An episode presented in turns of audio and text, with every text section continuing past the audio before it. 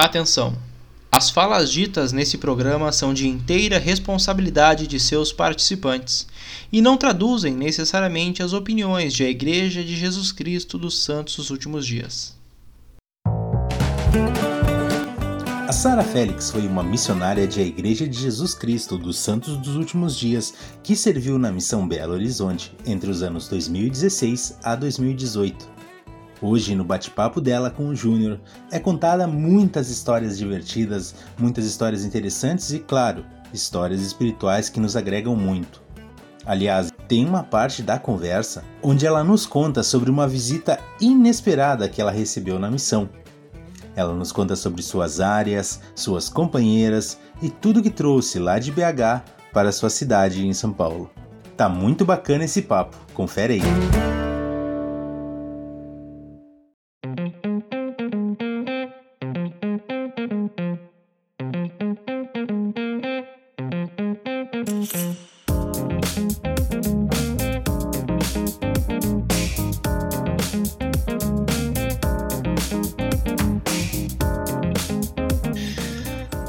Pessoal, sejam todos muito bem-vindos. Essa é a nossa 39 edição do podcast Plano Alternativo. Estamos gravando num sábado, o episódio vai ao ar no domingo. E domingo, um dia especial, um dia que falamos das nossas missões. E hoje é dia de falar da missão Brasil-Belo Horizonte. Estou aqui com a Sara Félix, ela que serviu nos anos 2016 a 2018 na melhor missão do mundo. E hoje está aqui para bater um papo conosco e falar um pouquinho mais sobre a missão BH. Sara, tudo bem? Como é que tá?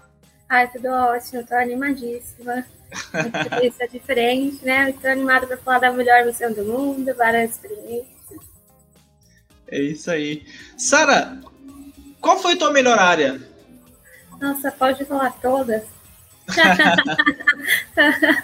Porque não tem como. É injusto, né? Porque vai que alguém ouve falando, ah, eu sou da área tal.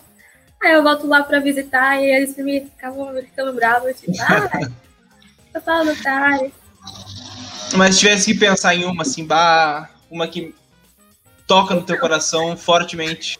Eu acho que a área que eu fiquei mais tempo que foi Betânia, né? Porque lá fiquei três transferências, três, quatro, quase. Então lá conheço bastante gente. Então, né, ela é, tá no meu coração para sempre. Então, se eu fosse escolher uma, eu escolheria ela. Sim. E quem foi a tua melhor companheira? Nossa, aí tu vem a pergunta difícil. ah, né, todas foram ótimas, né? Cada uma com sua, sua vez, sua, sua dificuldade, mas acho que a atividade, porque foi como ela que eu também fiquei bem mais tempo naquela em Betânia, né? Então a gente passou por todo tipo de coisa que as missionários podem passar na missão. Então ela foi uma sister que me ajudou muito. Sim. Mais, falaremos mais sobre Betânia, falaremos mais sobre as tuas áreas. Mas primeiro vamos uh, ao começo de tudo. Uh, com 15 anos, você conhece a igreja, você é batizada. Conta pra gente como o evangelho chegou até você, se foi por meio de contato, referência, enfim. Então, o que acontece? Minha mãe, ela costura, né? E aí, uma das irmãs da ala, que até então não era irmã, né? A gente nem conhecia, ficou sabendo que ela fazia vestido. E essa irmã precisava de um vestido para ir ao templo. E ela veio aqui, né? Fez o vestido, explicou para minha mãe. Ah, porque eu vou pro templo, assim, é a igreja, né? Tava explicando algumas coisas para ela, perguntou se ela aceitaria a visita dos missionários. Minha mãe falou, tudo bem, pode vir, né? Pra falar sobre Deus, então pode vir. Só que eu fazia crisma nessa época. Então, quando os missionários vieram, eu demorei muito tempo para poder conseguir visitar a igreja, porque a sacramental era no mesmo horário da crisma. E eu não podia faltar na crisma porque eu já estava terminando. Então, Sim. uma pesquisadora muito difícil. E eu dou muita risada porque tudo que eu fiz com os missionários, quando eu era pesquisadora, aconteceu comigo quando eu estava na missão eu falo, ai, tô pagando tudo que eu fiz com eles, mas é justo, porque foi muito difícil. Aquela pesquisadora. E eu era muito tímida, eu não falava, eu não conseguia nem olhar para eles direito. Até foi engraçado, porque no dia que eles chegaram, foi umas sete horas da noite, mais ou menos, minha mãe achou que era cobrança porque não era normal a gente ver pessoas, né, de social, essas coisas todas. Ela falou assim, tô devendo nada, e cobrança, quase que ela não atendeu eles, né, mas quando eles falaram assim, ai, uma tita, aí ela falou assim, ah, então tá chamando de irmã, é uma pessoa diferente. E aí ela deixou eles entrarem e foi maravilhoso. Aí ela batizou em dezembro, né, de 2010, e eu batizei em janeiro de 2011. Sim. E das palestras missionárias, como você batizou com 15, já tinha um pouco mais de. sabia das coisas, né? Qual uhum. palestra missionária te chamou mais a atenção? A restauração, o plano de salvação? O que, que mais te então, tocou assim? O que mais me tocou foi o plano de, de salvação, porque meu pai ele havia falecido há alguns anos, né? E Sim. como ele tinha falecido, falaram para mim que ah, foi bom tempo que você esteve com ele, mas é ruim porque você não vai poder ver ele mais, né? Eu falo, não, isso não é justo pra mim, né? eu não acredito nisso. Não pode ser só isso, porque meu pai é meu herói, eu amo ele muito, então não tem como eu ficar com ele só aqui, depois não ver nunca mais. E aí quando eles falaram, os missionários falaram, nossa, é, tem o plano de salvação, a gente pode voltar a viver com a nossa família, nossa. Eu falei, onde que é que batiza? eu quero isso pra minha vida. foi, foi sensacional, foi aquilo que eu sabia. Eu falava assim, eu sabia que tinha algo a mais, né? Que não era só isso de ah, vai ficar, vai viver aqui, depois vai morrer e nunca mais ver familiar. Então, o plano de salvação foi o que me fez seguir o evangelho, é o que faz eu seguir o evangelho até hoje. É, não, não, faz sentido a gente viver com nossos pais, nossa família durante muito tempo e depois só nunca mais ver de novo, né? Nunca mais Exatamente. ver as pessoas tão queridas. Exatamente. E eu acho que o Senhor faz as coisas é, tudo no seu tempo, né? Eu acredito assim que se os missionários viessem enquanto ele estava vivo, a gente não teria aceitado o evangelho do jeito que a gente aceitou, né? Após a morte dele, porque ele era um católico, nossa, aquele dia para a igreja todo domingo e que eu, eu tinha que fazer catequese, eu tinha que fazer primeira comunhão, porque era algo que ele acreditava muito, né? E ele seguia fielmente. Então acho que seria muito difícil, né, mudar essa ideia dele e a gente foi bem mais receptiva, porque, querendo ou não, a gente estava mais aberto para isso. Sim, sim.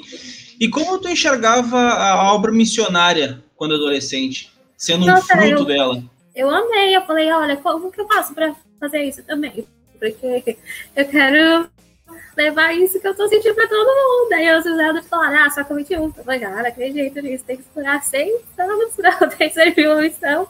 É muito tempo. E eles, não, porque enquanto isso você vai ajudando a gente. Eu falei, não, mas eu quero ir lá, quero ser missionária também. Então, desde quando eu batizei, eu tinha na minha mente que eu ia servir uma missão. Não importa o que acontecesse, Sim. eu queria levar o que eu senti para as pessoas, né? Essa felicidade de descobrir que eu posso ficar com a minha família para sempre. Então, eu queria levar isso para todo mundo. Sim. E uma pergunta que me surgiu: como, como foi pro teu círculo de amizade essa mudança de membro de, de, de católica para membro da igreja? Porque teus colegas da Crisma ficaram meio assim contigo, né? Ah, estamos trocando. Não, o que acontece? Eu. É que assim, eu ia pra Crisma obrigada, né? Sabe aquela pessoa que vai para o seminário obrigada também? Sabe? Vai porque tem que ir. Mais por causa das amizades do que, do que por qualquer coisa. É. E aí eles, o pessoal que já estava indo comigo, que na verdade eram algumas conhecidas, e uma era bem minha melhor amiga desde a infância, né? A gente cresceu junto. E até hoje, pra ela é super tranquilo eu ser de outra religião. A gente já tá levando missionários lá, então pra ela não foi tipo assim, então, ai, só pegou um pouco de. Ficou um pouco atrito, assim, foi com a minha madrinha de Crisma, porque eu decidi terminar a Crisma antes de ser batizada por muito mais por causa dela, porque eu já tinha feito esse compromisso com ela, né, de que ela ia ser minha madrinha. E aí eu ia ficar muito chato, tipo, ah, não, que eu vou para outra religião e vou deixar tudo agora meio do caminho, sendo que eu tinha feito esse convite para ela e ela ficou muito feliz com isso. Então, para ela ter mudado de religião depois, aí foi uma coisa que ela ficou meio assim, tipo, ah, você tem certeza que vai fazer isso? É, é chato ficar mudando de uma religião para outra, né? Só que eu expliquei para ela, foi é algo que eu sempre que eu devo fazer, e eu quero muito fazer isso. Muito. Então, não vai é, não é isso que vai fazer mudar. Tem muito respeito por ela, ela também tem muito respeito pela igreja, pelos membros, pelos missionários. Só que assim, cada um no seu canto, né? Ela chegou a visitar é, um, algumas atividades, ela foi me levar no CTM, então ela super me apoiou em algumas decisões importantes, mas, tipo, cada um no seu campo, né? Não, não interferindo em nada. Sim, e por mais que, por mais que tu teve essa troca de religião, era a primeira vez que tu estava tomando uma decisão por si só, né? Por Exatamente. tua vontade. Então... Exatamente, porque eu tenho. A minha mãe gosta de registrar tudo na minha vida, né? Tudo mesmo. Sim. Tanto que a meu batizado de seis meses lá na católica tá tudo registrado. Só que eu olhando assim, eu sei o que estava acontecendo, mas lembrar mesmo é algo que eu me recordo, né? E agora tomar essa decisão por mim mesma, tanto que a mãe me deixou livre. Ela falou: ah, você escolhe. Se você quiser, você vai. Se você não quiser, não é obrigada. Sim, sim. E qual foi a importância dos programas da igreja nesse período? Seminário, ah, as conferências na tua vida? E qual experiência específica despertou em ti o desejo de servir a missão? Se foi uma experiência específica ou, como tu está comentando, se foi uma série de fatos que te levou a ter esse desejo?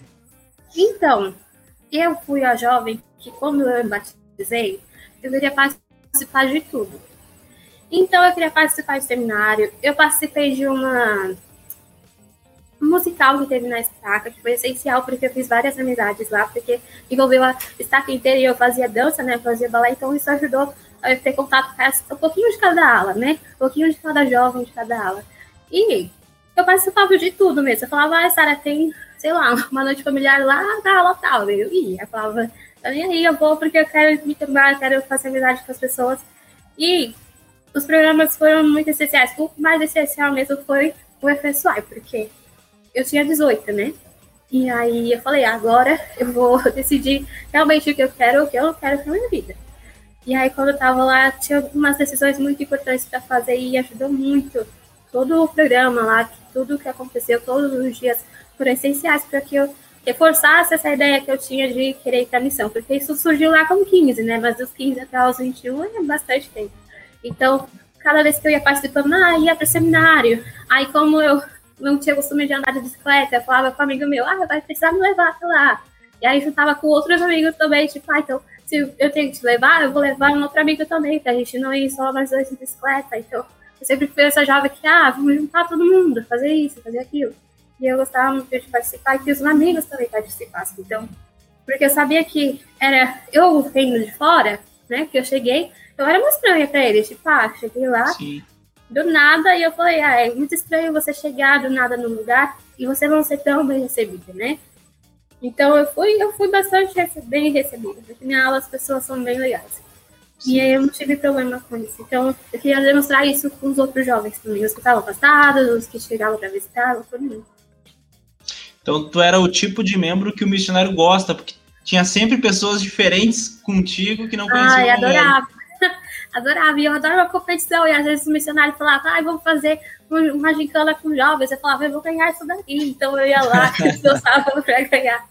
Aí ganhava uma semana, aí na outra eu queria ganhar de novo. Ele falava, vai, calma, vai com calma, Sara. Eu falava, não, mas é que eu gosto muito disso.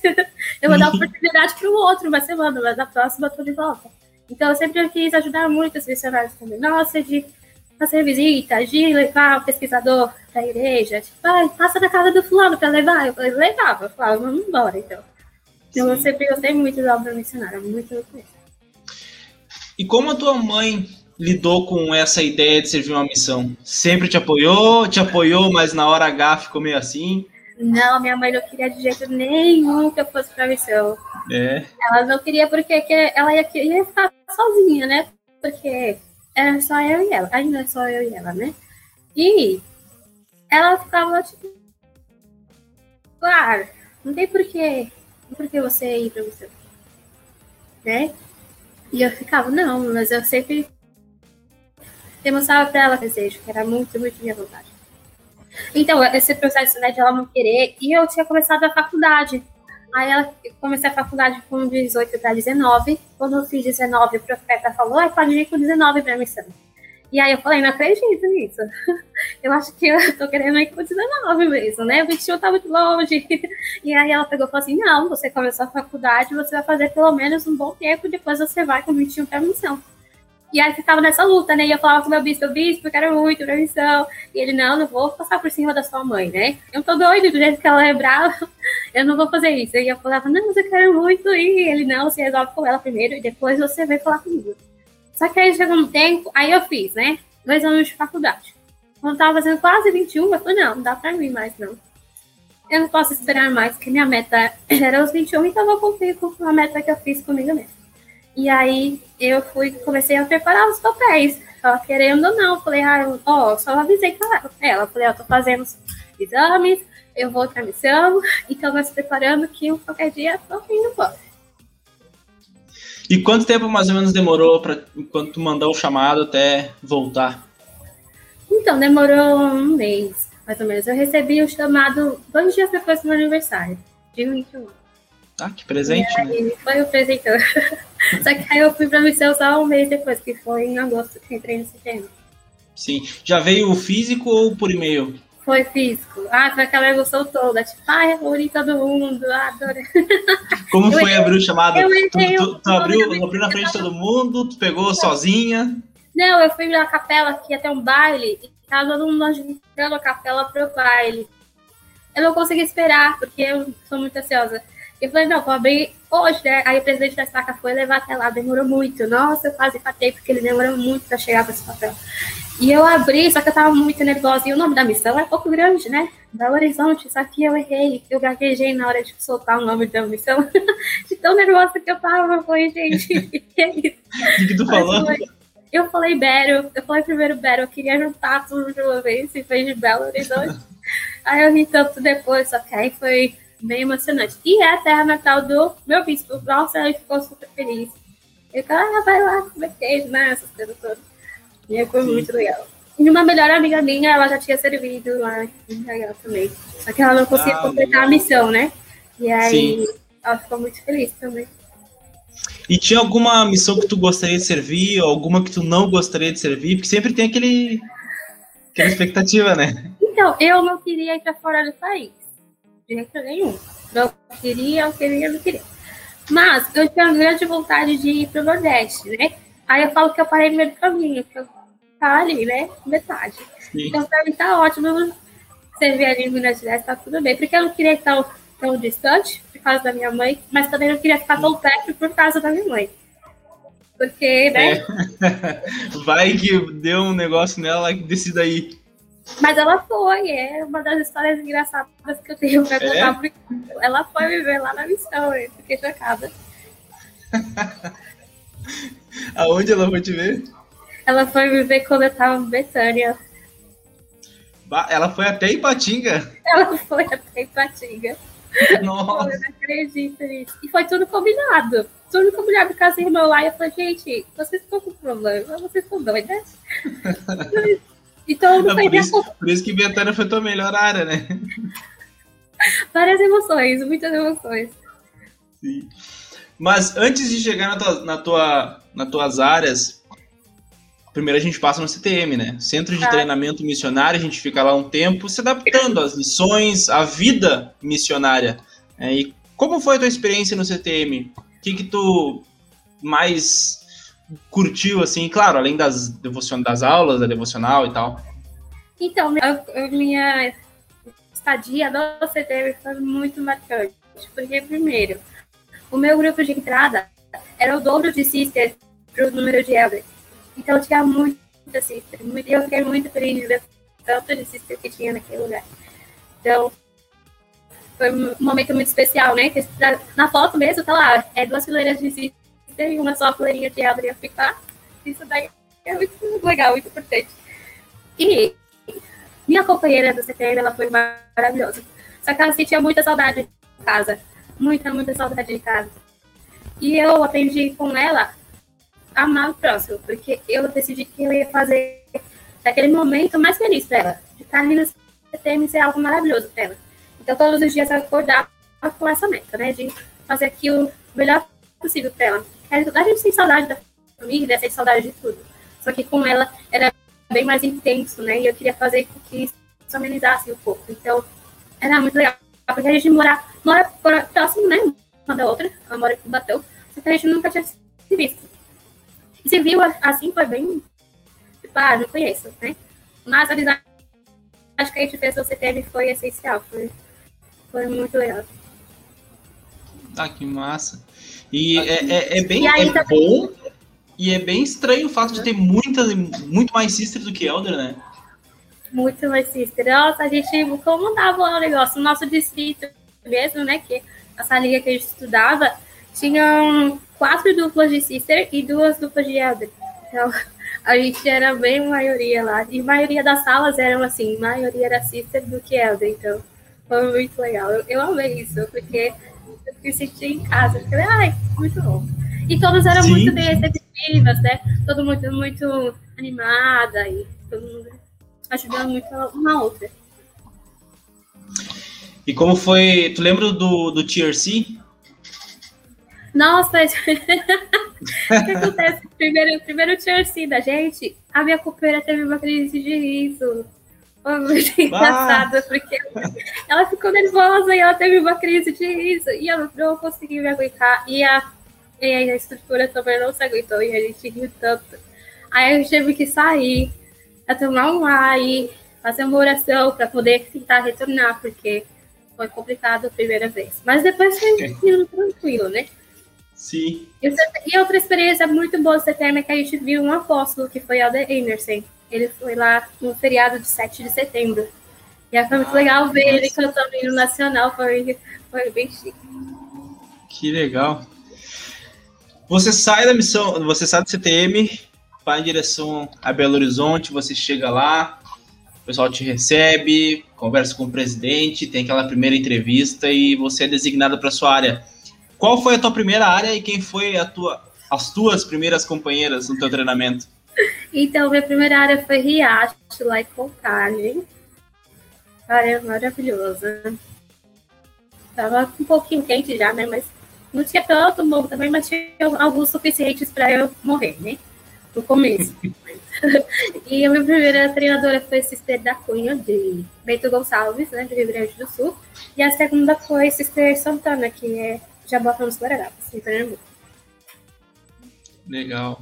E como foram as tuas primeiras 12 semanas? Nossa, e te faz uma outra pergunta. Teve algum momento dessas primeiras 12 semanas onde tu pensou, eu vou pegar o telefone, vou ligar pro presente vou pedir para ir embora, porque isso aqui não é para mim? O que acontece, minhas primeiras seis semanas, uh, eu e a companheira, a gente começou a ser perseguida por um cara, porque antes de eu chegar lá, tinha uma sister americana, e ele ficou apaixonadíssimo por essa sister, né? e aí... E ele surgia do nada, era muito engraçado, porque a gente estava lá, né, caminhando, subindo o morro, e ele surgia do nada, assim, E aí, minha companheira tinha costume de parar para ouvir o que ele tinha para dizer, né? E eu ficava meio assim, tipo, ah, acho melhor que não, acho melhor só seguir a nossa vida, né? Porque ele tá visivelmente bêbado e drogado. Só que aí começou a ficar um pouco mais intenso. Então, na minha terceira semana, a gente teve que subir o morro praticamente correndo para fugir dele, porque ele queria vir atrás da gente, ele queria pegar é, relógio da minha companheira. Porque ele falou: Ah, vocês nunca, vocês vão embora, nunca deixam nada com a gente. Me dá aqui o relógio para ficar de lembrança. E a companheira, não, você tá doido. E a gente lá subindo o morro, correndo. Só que quando foi no domingo de transferência, ele ligou pra gente. Ele sabia o nosso ele número. Ele ligou? ligou, não sei como ele ficou sabendo o nosso número, e a gente estava no velório na capela. Porque isso foi doida da minha primeira transferência. Eu fui três velórios na minha primeira transferência. e eu, não, eu, eu, não gostava muito de velório, mas aí depois disso foi tranquilo pra mim, porque eu sempre Sim. ia estar lá, né? Pra confortar os irmãos e tal. E aí no velório, minha companheira atendeu o telefone, eu vi que ela ficando nervosa. Gente estava no fundo da capela, ela estava ficando nervosa. E ela começou a chorar muito. E eu falei, mas o que que tá acontecendo? E a pessoa achou que era por causa do velório, mas era por causa dele que tava enchendo o saco, né? E nossa sorte é que na aula tinha um policial, tinha sargento, coronel da polícia, e ele pegou o telefone para falar com ele, né? Então, dá uma dura nele. Falou, olha, não faz isso com as meninas, né? Elas estão fazendo o trabalho delas. Só que minha companheira, ela ficou muito nervosa. Aí é, ligaram no presidente e ela pediu para ser transferida, porque ali ela não conseguia mais, né, trabalhar, porque ela ficava com medo de encontrar ele na rua. E eu não Sim. tinha contato com ele, porque eu conheci ele só naquelas poucas semanas, então para mim tanto faz. Mas quando a gente chegou em casa, que aí o presidente falou, olha, é, você vai ser transferida, né, arruma suas coisas que você vai ser transferida. Eu vou pegar um outro missionário para terminar o treinamento da Sister Félix. Então, para mim, aquele momento ficou. Quando caiu a ficha, eu chorei muito. Eu falei, nossa, eu não sei o que está acontecendo, né? O que está dando errado, como que eu posso reagir a isso, né? E aí, esse momento foi o ponto decisivo da reação, porque eu chorei demais. Eu falei, nossa, gente, se a missão é assim, eu não sei o que eu tô fazendo aqui, não. É muito difícil. É, porque a gente tem uma visão de. Uma visão meio romântica, né, antes da missão. De que ah, vai, vão batizar todo mundo, todo mundo vai aceitar, e não tem perseguições, não tem velórios. Não preciso ir. Ai, mas foi engraçado porque fui numa reunião de distrito, de zona, na verdade, né? E aí uma das práticas da missão era que se a gente fosse em velórios, era para compartilhar o plano de salvação, né? Confortar as famílias. E aí o presidente perguntou, ah, quem, quem já participou de velórios? E aí eu peguei, levantei a mão falei, ah, eu participei de três, e o pessoal me nossa, que isso? Sei se o foi em três velórios. Eu falei, é, acontece, gente, é a vida. É, nos, meus dois anos eu não fui nenhum. Em, Olha, em pouco nossa, tempo foi em três. Nos meus dois anos eu fui. Dois anos, há um ano e meio eu fui bastante velório. Foi, nossa, várias pessoas morreram próximas da minha. Tinha é. um um membro da minha primeira área que ele falou, nossa, você é assistente da morte, né? Porque você chegou, a morte morreu, e eu falei, não, eu não tenho nada a ver com isso, né?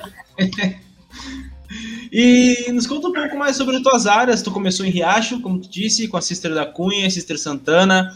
Depois de Riacho, tu foi para onde? Quais foram tuas companheiras e o que caracterizava as áreas que tu passou a frequentar a seguir? Então, quando eu tive as duas treinadoras, né? Aí uma delas terminou a missão e eu me senti muito abandonada porque era ela e o assistente da obra missionária. Ele foi para a missão, ele vai servir tanto missão aqui onde eu moro, né? E ele foi para a missão e ela foi embora, os dois no mesmo dia. Aí a gente estava sempre ali fazendo visita, né? Não sei o quê. E aí quando ela partiu, e aí ele foi também para a missão, e eu fiquei, ai caramba, tô sozinha agora, que eu vou fazer da vida? E aí veio o Sister 5, que foi um amor de pessoa, só que as nossa transferência também foi muito conturbada, porque acabei perdendo voz. E uma missionária sem voz não é nada, né? E ela acabou machucando o pé também. E aí foi uma. E a gente tinha uma pesquisadora que estava para batizar. Acabou pegando dengue hemorrágica. Nossa, foi uma transferência conturbadíssima. Foi muito doido. Mas no final, deu tudo certo, né? Sempre dá certo no final. E daí depois eu fui para Jardim Canadá. Jardim Canadá é um ramo, né? E muito frio. Muito, muito. Eu nunca pensei que eu fosse sentir tanto frio na missão, porque eu pensei, ah, Minas Gerais, né? Calor, sei lá. Só levei roupa de calor, verão. E quando eu cheguei lá, eu sofri os primeiros dias, porque era fevereiro, mas fazia frio do mesmo jeito. Eu falei, gente, que lugar é esse? Eu falei, esse lugar existe mesmo? E aí, lá foi muito bom também, porque os membros lá, presidente do ramo, todo mundo lá muito atencioso, ajudava muita gente, muito, muito mesmo. E achei pesquisadores sensacionais lá, pessoas que eu carrego até hoje, né, que eu converso até hoje. Só que o frio lá foi o que mais me pegou. E eu comecei é, a treinar lá, né, eu treinei uma missionária de Manaus lá. Tadinha, hum. ela foi, saiu de 50 graus para 15 graus. ela sofreu um pouco lá também, porque o frio pegava ela de jeito. E aí a gente eu pedi pra minha mãe mudar roupa de frio. Falei, mãe, me socorre, porque aqui tá demais. Porque eu saí de lá em junho, né? Então eu peguei o frio máximo. Ah, pegou, pegou o inverno, né? Eu peguei o inverno, porque tinha dia que a neblina baixava 5 horas da tarde. Aí eu não via mais nada, não via mais ninguém. E eu falava que, que lugar é esse que a gente tá. E 40 minutos de Belo Horizonte, era muito engraçado, porque Sim. aí tinha algumas reuniões lá no BH. E a gente ia sempre de casaco, e só as duas de casaco, porque tava todo mundo lá com roupa normal. Eu só dava estranho pra gente, tipo, o que tá acontecendo? Mas lá foi sensacional. E aí depois fui pra Ipatinga Centro, onde eu dividi a área com os líderes de dono, que também foi uma experiência muito legal. Só que a gente ficou só três meses, né? Dividindo na área. Uma transferência inteira com uma companheira e duas semanas com outra. E a gente foi transferida de emergência para Betânia e a gente foi ficar em trio. Só que aí o trio era para durar até o fim da transferência, só que durou duas semanas, né? Então foi, foi uma zona, foi uma, um distrito muito de mudanças, porque uma semana aí estava no distrito, na outra semana estava em outro, e aí na última semana já era um distrito totalmente diferente. Mas multiplicou um pouco ali, e a gente praticamente abriu área, porque Sim. a gente não sabia muito de lá, né? E a assessora ficou com a gente só duas semanas, então não deu para aprender muita coisa. Mas os membros lá são maravilhosos. Eles ajudavam a gente muito, o bispo ajudava muito. Tudo que era ideia que a gente tinha, eles abraçavam e falavam, ah, a gente vai fazer. E eu achava isso sensacional, porque eles colocavam em prática mesmo e dava muito certo. E lá eu encontrei uma das minhas melhores amigas, que converso com ela todos os dias. Que a gente ah, encontrou ela, batizou ela, e eu falo com ela todos os dias. E aí de lá, eu acho que eu ia terminar a missão lá, iludida, né? Só que aí na minha última transferência, o presidente me mandou para Nova Lima. Aí voltei lá para perto de Belo Horizonte. Só que Nova Lima era um calorzão, muito quente, muito, muito quente. E muito morro. Eram os morros que eu. Um morro para chegar em casa.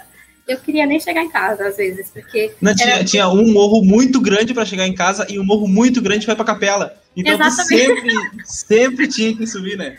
Era muito triste, porque você tinha que descer o morro que era para chegar em casa, né? E depois subir o morrão para chegar na capela. Aí eu ficava, nossa, gente, que lugar é esse? E eu, falei, eu ia tava morrendo, mas morrendo mesmo, porque tinha que ir para casa, né? Tinha que subir o morrão. Aí chegava, tinha que subir é, quatro lances de escada, porque a gente morava no último andar. Eu Sim. só chegava e caía no colchão. Falava, eu não consigo ficar mais nada hoje. Só que o seu ajuda a gente a recuperar, né? No outro dia tá tudo ótimo. Então tu pega um. Tu vai de um extremo a outro, né? De Jardim Canadá para Ipatinga. No... Um, tu começa a dormir bem em Jardim Canadá e demora para dormir em Ipatinga. Jardim Canadá eu sentia muito. Ai, para acordar era muito difícil. Nossa, para acordar era um sacrifício. Seis, seis e meia da manhã, acordar no friozinho lá de uns 10 graus, porque era isso que fazia, né? À noite pela manhã. Acordava, abria a janela, tava aquela neblina toda, eu falava, ih, hoje, hoje não vai dar certo. E aí a gente tinha aquecedor, então eu saí do aquecedor e fui para ar-condicionado. A minha sorte é que eu não fiquei doente. Mas quando eu cheguei lá em Patinga, que eu vi o pessoal tudo usando bó, né? Porque eu fui para Patinga mais ou menos em junho, julho. E eu vi o pessoal usando bota, cachecol, e eu morrendo de calor. E eu falei, gente, o que tá acontecendo aqui? Eu fui muito de um extremo. Vocês não sabem que é frio de verdade, né? Vocês não sabem que é frio de verdade. E aí, quando eu falo que eu passei frio na missão, as pessoas ficam, não, mas não é possível. Eu ficava, é possível sim, gente, é muito possível. Eu acho que. Eu acho não, acho que tenho quase certeza que Jardim Canadá é a única área muito frio assim da missão, porque calor é, tem Nova, Nova Ipatinga, é Montes Claros, Nova Lima Nova é quente Lima faz um pouco de frio, mas só no inverno né, mesmo. Porque Nova, é, Jardim Canadá pertence a Nova Lima, né? Só que Sim. quanto mais você vai indo, de, para depois de Jardim Canadá, vai ficando cada vez mais frio. Então lá é o auge do frio. Nossa, às vezes eu falava com Sister Fernandes, eu falava, olha a gente tá morrendo de frio lá, tá? Se eu conseguir algum casaco por aí a mais, extra, um cobertor extra, porque tá difícil, porque a gente chegou lá, era a área de Eldrams, né? Eu cheguei uma depois que as sisters abriram a área. Então não tinha nada de sister lá, de frio, nem de nada.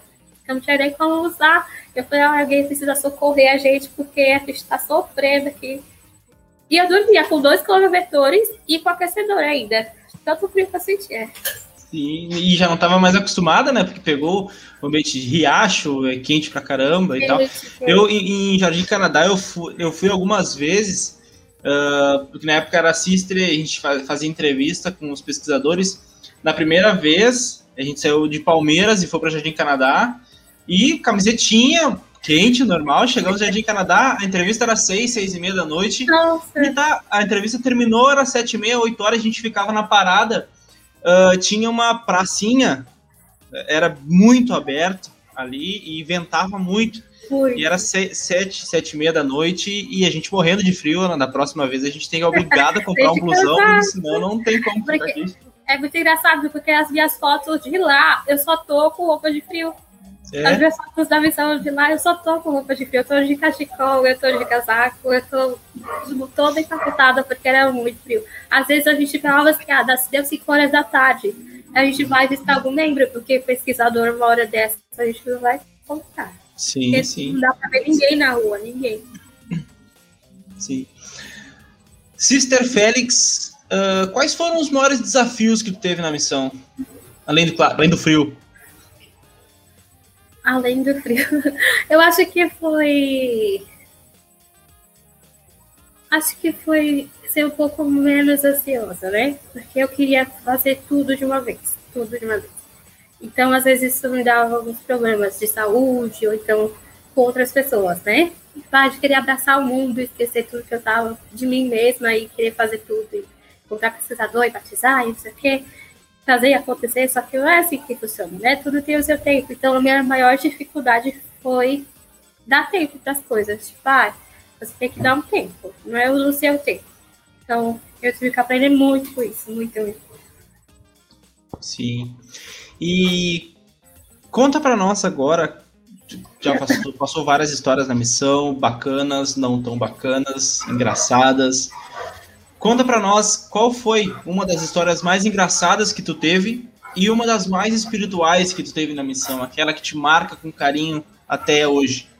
Então, a mais engraçada eu acho que foi quando minha mãe foi me visitar.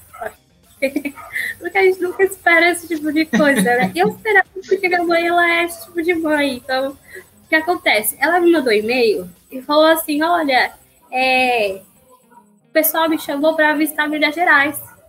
Aí falei assim, vai visitar onde? Só me chamou. Mas você vai visitar onde? Para onde que você vai? Quem foi que te, chamou? Ela é uma pessoa lá de Jardim Canadá. E eu tava em Patinga. Eu falei, cinco horas de viagem? Então tá tranquilo, né? Tá cinco horas distante. Eu falei, ah, se for só isso, tudo bem. Ela, não, mas a irmã que você serviu lá em Patinga, ela me chamou pra ir em Patinga também. Eu não, aí não dá, porque é a área do lado, né? E o presidente não sei se ele autoriza esse tipo de coisa, até porque os outros missionários podem, podem querer também. Eu falei, tá, não faz isso. Você vá lá até o Jardim Canadá. Fica lá. E depois a gente se encontra quando voltar pra casa. Aí tá, tudo bem. Só que a irmã aqui, chamou ela que é de Patinga, essa irmã, ela era muito assim com as mães e os pais e família de missionária. Ela queria sempre fazer alguma coisa para burlar as regras, né? E aí, elas combinaram dela ir para Patinga, só que eu não tava sabendo de nada. Nada, nada, nada.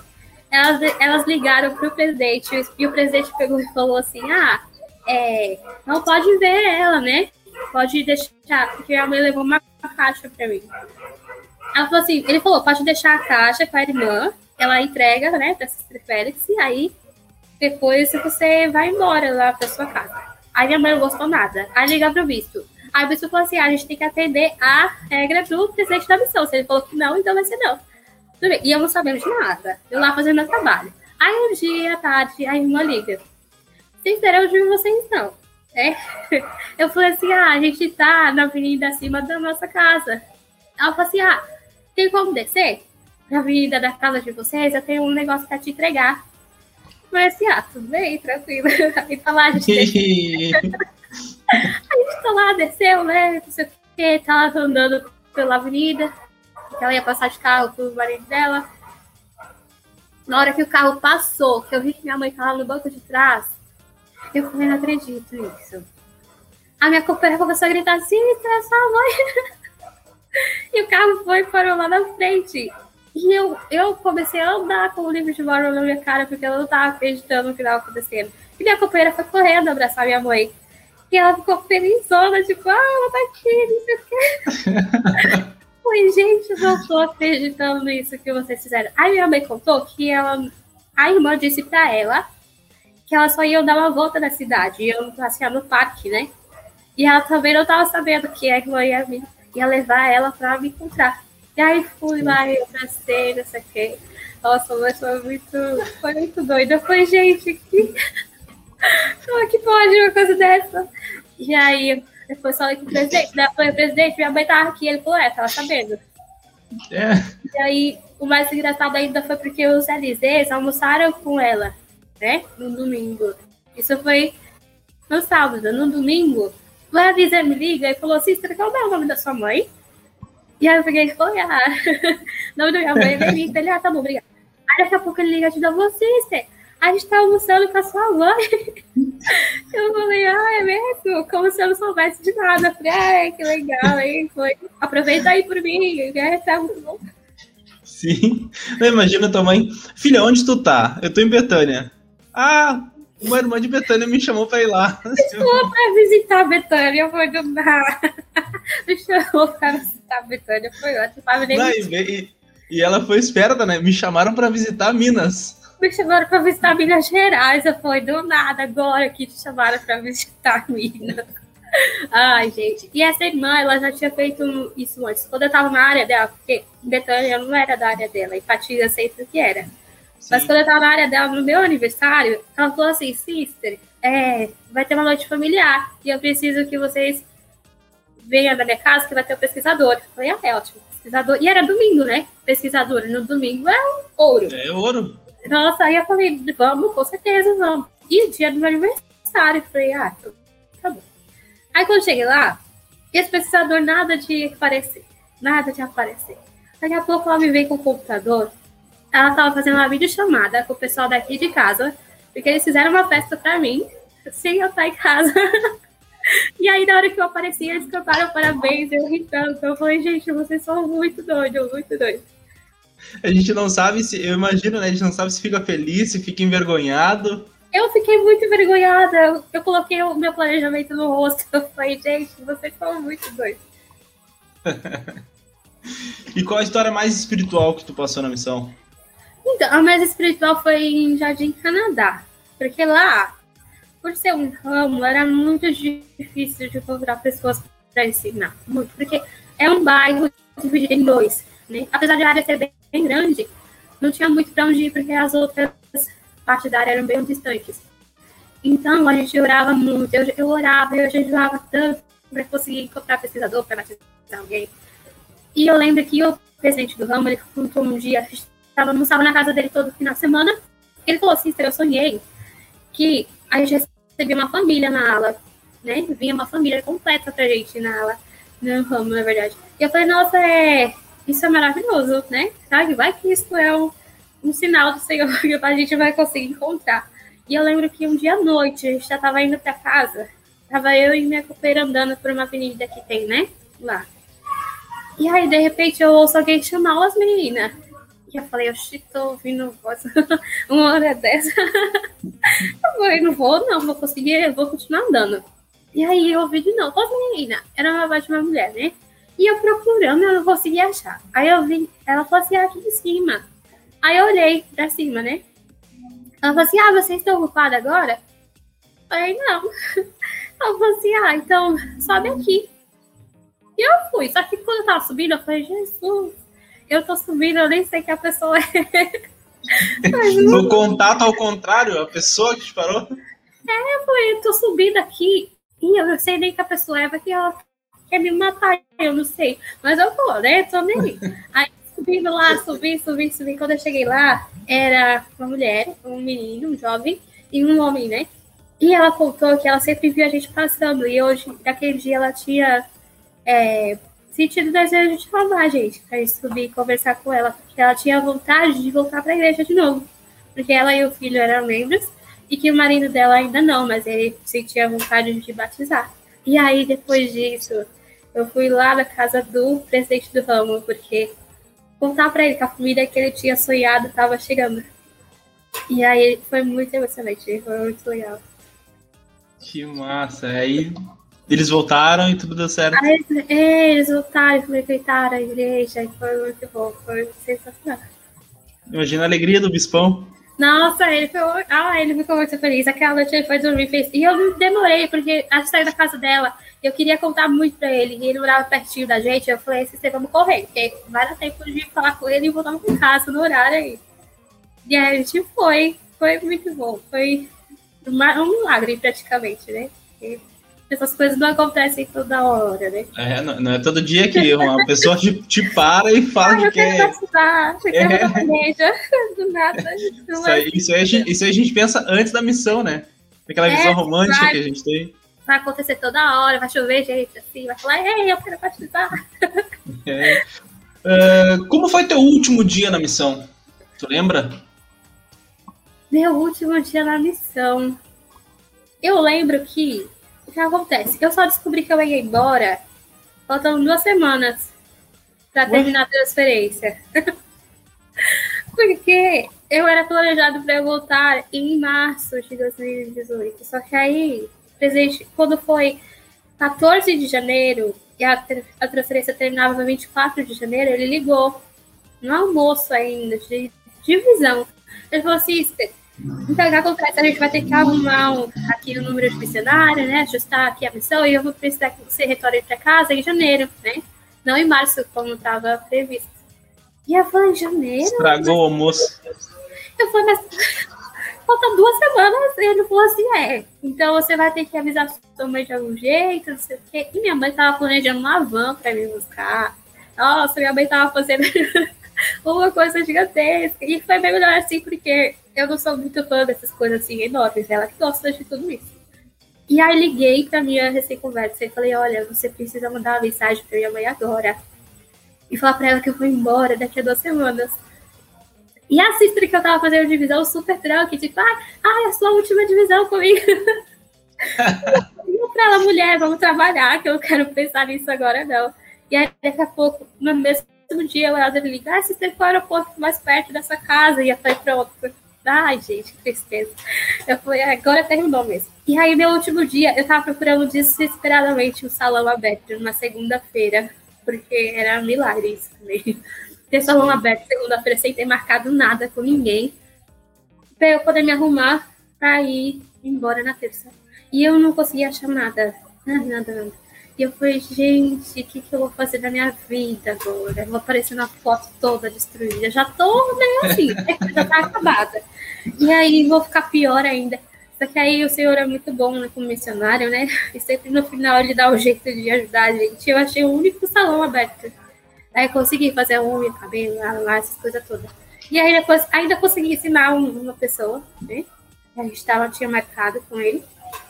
E depois eu fui despedir de algumas irmãs que eram especiais para mim. Que foi muito legal. Irmãs que eu já conhecia, porque já era de Canadá. E que tinha a, família do presidente do ramo de Jardim Canadá morava em Nova Lima. Então eu tava sempre vendo eles ali quando eu tava em Jardim Canadá. E aí eles Sim, foram. Pertinho, né? Isso aí, eles foram levar a caixa que minha mãe mandou pra mim lá. O presente do ramo e a família dele. Então eu consegui despedir deles também. Foi muito legal. Mas o teu joelho agradeceu voltar antes. Nossa, eu não ia conseguir sobreviver lá, não. lá eu falei, o presidente quer me matar de vez, porque o primeiro morro que eu subi lá, eu falei, gente, não tinha subido um morro desse nunca na minha missão. Era ah, muito... mas também tu ia, ficar, tu ia ficar um ano e meio sem experimentar os morros de BH. Deixou pro final, né? É, é morro justo, né? Tipo, morro que dá pra subir tranquilo. Não aquele morro ah, não. lá. Que... Essa... Nossa, e minha companheira que tava lá, tadinha, ela é de São Borja, lá do final do país, né? E ela tinha nascido lá. Ela começou a missão lá em Nova Lima. Ela terminou o treinamento dela lá. Aí recebeu uma outra sister que também terminou a missão lá. E aí me recebeu. Aí ela achou, a gente achou que ela ia ficar comigo uma, ela ia sair e eu ia ficar com outra e depois ia embora. Só que aí eu acabei saindo antes dela. Ela ficou, ficou chateada porque ela ficou lá uhum. por mais de oito meses naquela primeira área dela. E eu falei, Nossa. Eu falei, o presidente ele te esqueceu de vez aqui, porque não é possível isso. Ela porque teve depois... o quê? Três áreas na missão? Depois que eu saí, ela começou a treinar no lá. Aí ela ficou lá um tempão, ela ficou, oxe, aí eu perdi a paciência. Eu falava, ou, ou você me transfere, eu vou pegar o ônibus, eu vou me transferir, porque eu não vou mais. e como foram tuas primeiras 12 semanas pós-missão? Porque no começo a gente chega, a gente tem o nosso manualzinho, né? Como a gente. Uh, nos ensinando a ser um bom missionário e tal. Mas na vida real não tem essa, esse manual. Como Ai, foi para ti? Você fica perdido, você parece que, parece que você é uma, uma pessoa assim, aleatória no meio de todo mundo, porque as manias continuam. Uma amiga minha, que me acompanhou nesse processo de volta, eu chamava ela de sister o tempo inteiro. Eu ficava sister. Ela ria tanto de mim, porque era o tempo inteiro assim, e eu sentia falta, muita falta. Nossa, foi difícil demais. Porque eu sentia muita falta de sair e falar com as pessoas, e ser aquela pessoa que tá ali pregando evangelho, não sei o quê. E eu era só a membro dela. Ali, tranquilo, eu tinha que fazer minha parte, meu a gente é muito importante na missão, né? E, e de uma hora para é outra isso termina e tu és é só mais um, né? Só é mais um membro ali. Tem teus 10 dias de fama aí, que tem uma retornada, que dá Cara, testemunho em tudo que é lugar que tu vai. E depois que, acabou. Tem que dar discurso, não sei o quê, todo mundo te visitar, porque fazia um ano você estava longe de casa. Só que aí depois que isso esfria, aí você fica, eu vou fazer o quê da minha vida agora? Porque na missão eu sabia qual era o próximo passo, e agora eu não sei o que eu vou fazer. E Exatamente. aí eu tentei viver um dia de cada vez, mas foi difícil, foi. Todo dia sentia saudade de alguma coisa. E a roupa também, porque eu vivia de vestido ou saia de casa. Minha mãe falou, você tá doida? Eu falei, não, é porque eu prefiro ficar assim, eu não tô acostumada a ficar assim, eu vou ficar assim, até eu querer mudar de roupa, não quero vestir outras coisas. E aí, esse processo foi complicado, né? Até hoje tem aquela saudade, tipo, ah, que saudade de tradição, era mais fácil. E quando tava lá, eu achava que era difícil. É, o senhor nos responde muito mais rápido na missão, né? As coisas Nossa, acontecem muito mais rápido. Instantaneamente, é eu tava, gente, eu precisava, eu precisava disso na minha vida, mas não acontece, infelizmente. Exatamente. E quais são os maiores aprendizados que tu levou contigo da missão Belo Horizonte para Guarujá, onde tu mora? Olha, o maior aprendizado de todo foi amar as pessoas incondicionalmente. Eu amava as pessoas que eu nunca tinha visto na minha vida.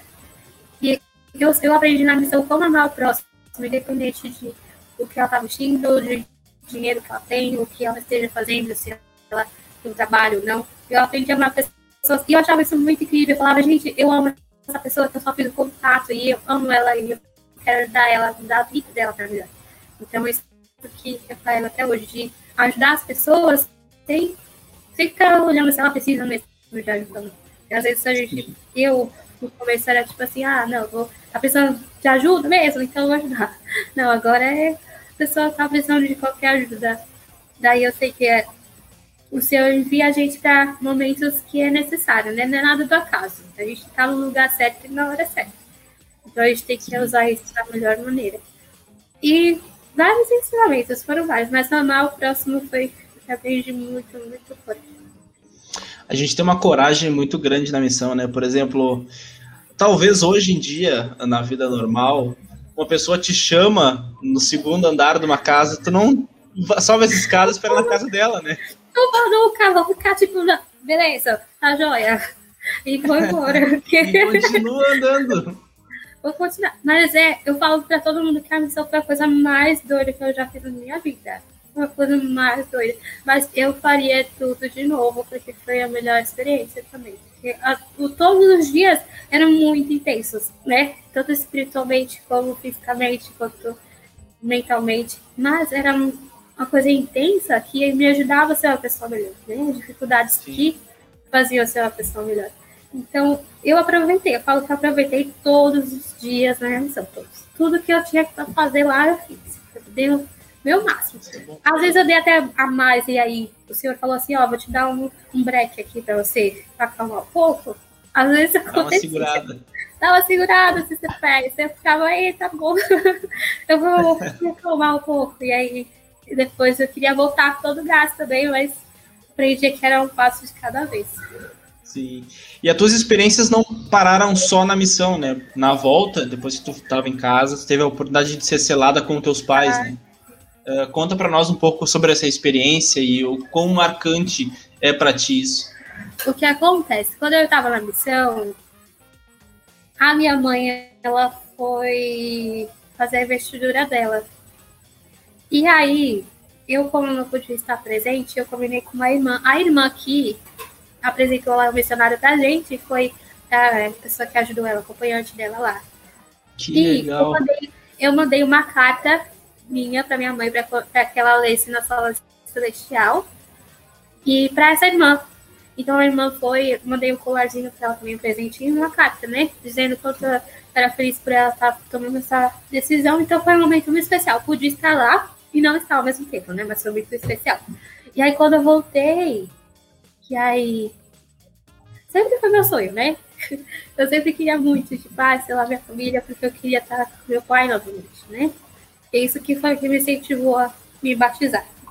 E aí, minha mãe, ela ficava meio assim, tipo, pai, não sei não se é isso.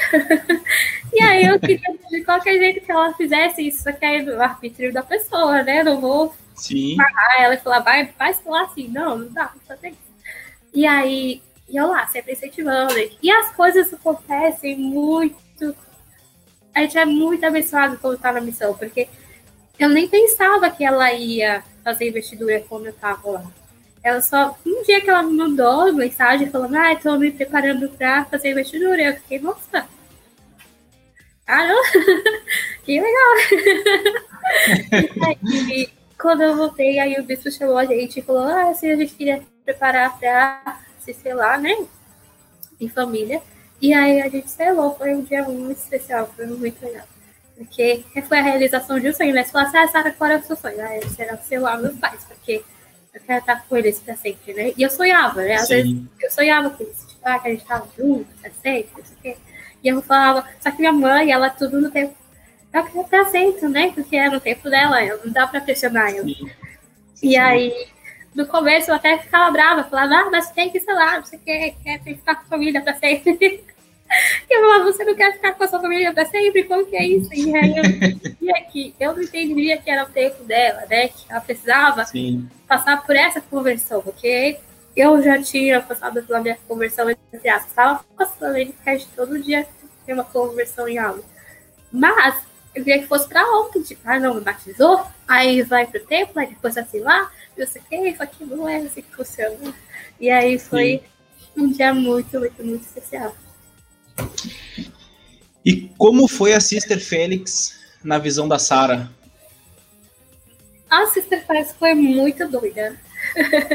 muito doida em alguns momentos, mas uma sister muito dedicada, porque eu fui com uma meta e eu queria alcançar aquela meta de qualquer jeito, que era ajudar as pessoas a entenderem o plano de salvação e serem felizes.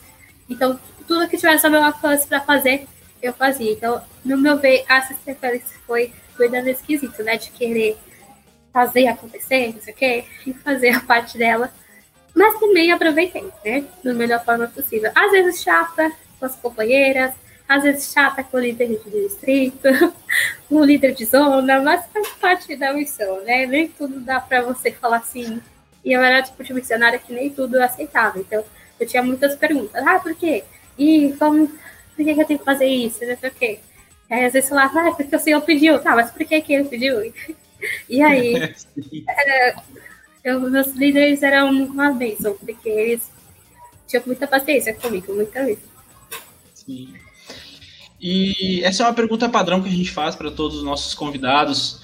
Se eu tivesse que dar uma, uma dica, um conselho para aquela jovem que está em dúvida entre servir ou não uma missão, que conselho você daria?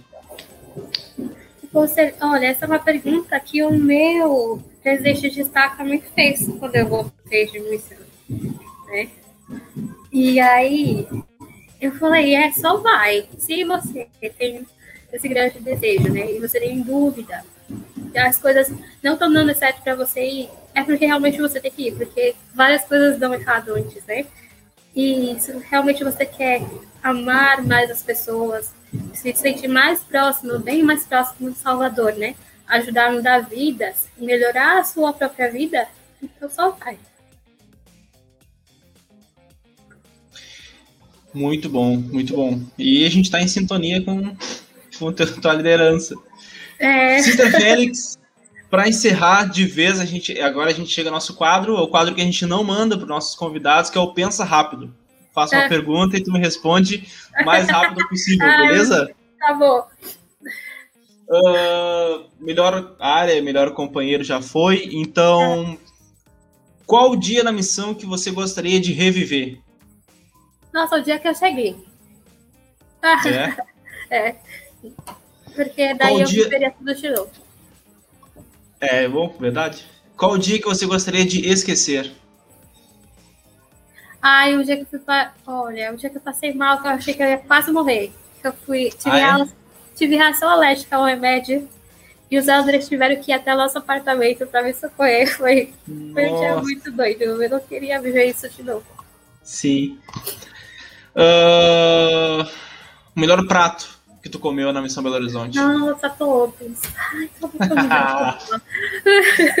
Mas o feijão tropeiro, ele tá no meu coração para sempre. E aquela que não desceu? Ah, Sobiquira, não dá para mim não. Espetinho, espetinho de sobiquira. Não Nunca dá pra. Nunca comeu? É o prato que que é? típico lá de Ipatinga, que o pessoal adora fazer. É a parte de, da bunda do frango. Eles Nossa. acharam que isso é sensacional, fazer um espetinho e comer. Isso pra mim não. Quem é que pensou que, olha, se eu colocar no fogo dá pra comer? Eu não sei também. Eu fui comer, eu comi porque eu não sabia o que era. Só depois que minha companheira me disse o que, que era. Eu falei, ah, eu não acredito nisso. E galo também, que uma vez me fizeram experimentar o galo e. Ai, nunca mais vida. Não, E pequi também, porque pequi também não desce, não. Não dá. que não vai. Ai, não vai. De jeito nenhum. Ah, dia pra esquecer, um dia pra reviver, melhor prato, comida que não desceu. Missão Belo Horizonte, em poucas palavras, o que ela representa pra ti? Ai, a melhor, melhor missão desse mundo. É muito clichê, mas é a melhor missão da vida, pra sempre. Com o melhor presidente, com os melhores ensinamentos, os melhores momentos, exceto os morros, né? Mas isso tá, fazia parte da aprovação, então tá tudo bem. Presidente Sister Fernandes. Ah, eles são os amores. Eles... há, há alguns que odeiam, outros que amam, né? Mas pra mim, eu não tenho problema nenhum com isso. Tanto que eles vieram me visitar um dia depois que eu voltei de missão. Que Eles legal. apareceram na minha aula do nada. Eu falei. Jesus, o que tá fazendo aqui? Ele falou assim, a gente veio ver se você tá ativa. Eu falei, "Ah, que bom que eu tô aqui na aula. Ah, preocupados, né? É, mas ele falou pra mim, ele falou no dia que eu fui embora, ele falou, é, se você afastar, eu sei onde você mora.